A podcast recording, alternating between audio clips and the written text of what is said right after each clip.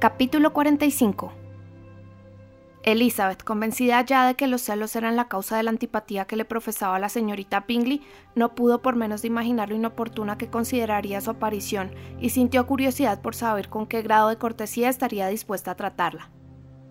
Una vez en Pemberley se las hizo pasar a través del vestíbulo principal hasta el salón, cuya orientación septentrional lo hacía muy conveniente para el verano. Sus ventanas, que daban al parque, permitían ver el agradable panorama de algunas colinas boscosas situadas detrás de la casa y de los hermosos robles y castaños repartidos por el césped intermedio. En aquella habitación las recibió la señorita Darcy, acompañada por la señora Horst y la señorita Pingley, así como por la señora con la que vivía en Londres. La recepción que les dispensó Georgiana fue sumamente cortés, aunque acompañada por toda la turbación, que pese a ser provocada por la timidez y el temor a quedar mal, podía hacer creer a quienes se sintieran socialmente inferiores que la hermana de Darcy era una persona orgullosa y reservada. La señora Gardiner y su sobrina, sin embargo, le hicieron justicia y se compadecieron de ella. Por parte de las hermanas de Pingley no recibieron más saludo que una leve inclinación de cabeza, y una vez que se sentaron, se produjo durante unos momentos una pausa tan embarazosa como suelen serlo siempre las pausas de este tipo. Fue la señora Annesley, una mujer de aspecto distinguido y agradable, quien rompió el silencio.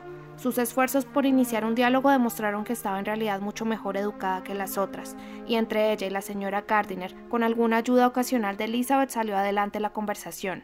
A la señorita Darcy daba la impresión de faltarle el valor suficiente para participar. Algunas veces, incluso, se aventuraba a pronunciar una breve frase, aunque con muy poco peligro de que se la oyera. Elizabeth no tardó en advertir que la señorita Pingley la vigilaba estrechamente y que no podía decir nada, especialmente si se dirigía a la señorita Darcy sin atraer su atención. Esto le habría impedido hablar con Georgiana si no hubieran estado sentadas a una distancia inconveniente, aunque tampoco le importó no tener que decir muchas cosas, porque sus propios pensamientos le daban ocupación suficiente. Esperaba que en cualquier momento apareciesen algunos de los caballeros. Deseaba y temía al mismo tiempo que el dueño de la casa se encontrara entre ellos, y apenas fue capaz de decidir si el temor superaba el deseo.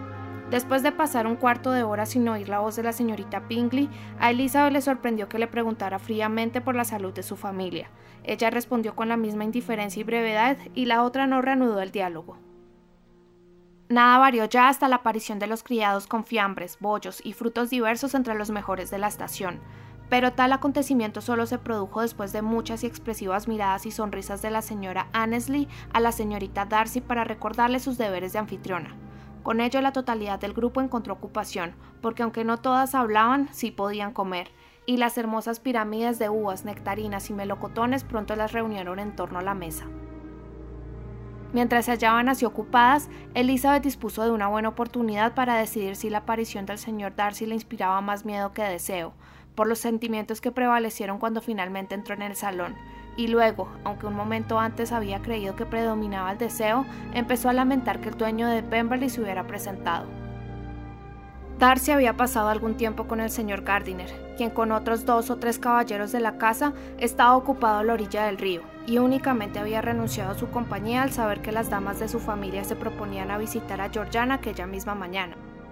Al aparecer Darcy, Elizabeth decidió, con mucha prudencia, mostrarse perfectamente tranquila y desenvuelta, una resolución muy necesaria, pero quizá no muy fácil de cumplir, porque enseguida comprobó que todo el grupo albergaba sospechas sobre su mutua relación y que apenas había alguien que no estuviera pendiente del comportamiento de Darcy cuando entró en el salón.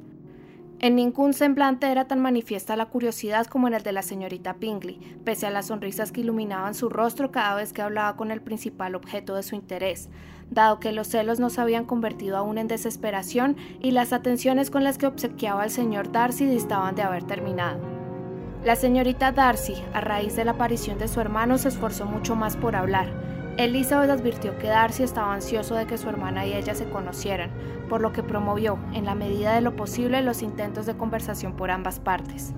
La señorita Pinley también advirtió lo que estaba sucediendo e imprudentemente movida por la cólera aprovechó la primera oportunidad que tuvo para decir con burlona cortesía. Perdone, señorita Eliza, ¿no es cierto que el regimiento de la milicia ha abandonado Meriton? Sin duda ha sido una gran pérdida para su familia.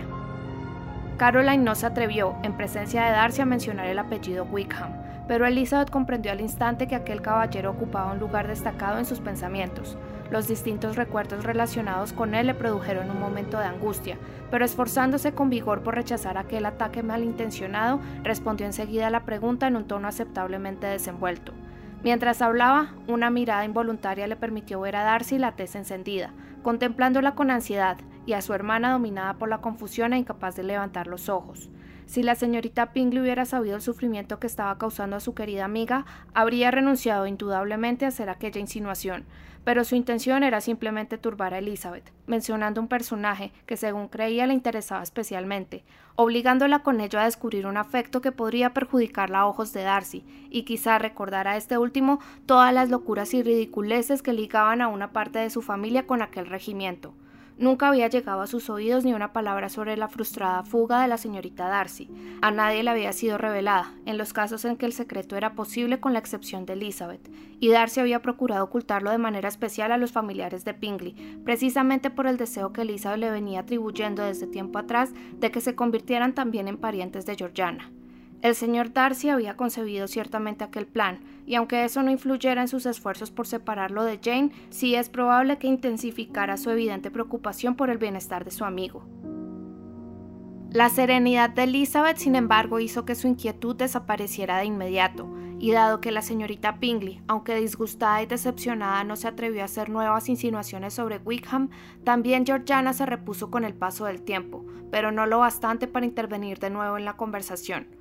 Su hermano, con cuyos ojos Georgiana temía encontrarse, apenas recordaba su interés en aquel asunto, y el comentario que Caroline había hecho con ánimo de apartar a Elizabeth de sus pensamientos pareció servir para que lo centrase más en ella y de manera más alegre. La visita de la señora Gardiner y de su sobrina no se prolongó mucho más tiempo después de la pregunta y la respuesta que acaban de mencionarse, y mientras Darcy las acompañaba hasta el coche, la señorita Pingley desahogó su despecho en críticas a la persona, el comportamiento y la manera de vestir de Elizabeth. Pero Georgiana no la secundó. La buena opinión de su hermano era suficiente para asegurar su aprobación. Darcy nunca se equivocaba en sus juicios y había hablado en tales términos de Elizabeth que Georgiana solo podía verla como encantadora y amable. Cuando Darcy regresó al salón, la señorita Pinkley no pudo dejar de repetir algunas de las cosas que había dicho a su hermana. ¡Qué mal aspecto tiene Liza Bennet esta mañana, señor Darcy! exclamó. No recuerdo a nadie que haya cambiado tanto en tan pocos meses. ¡Qué piel tan vasta y oscura! Luisa y yo estamos de acuerdo en que no la hubiésemos reconocido.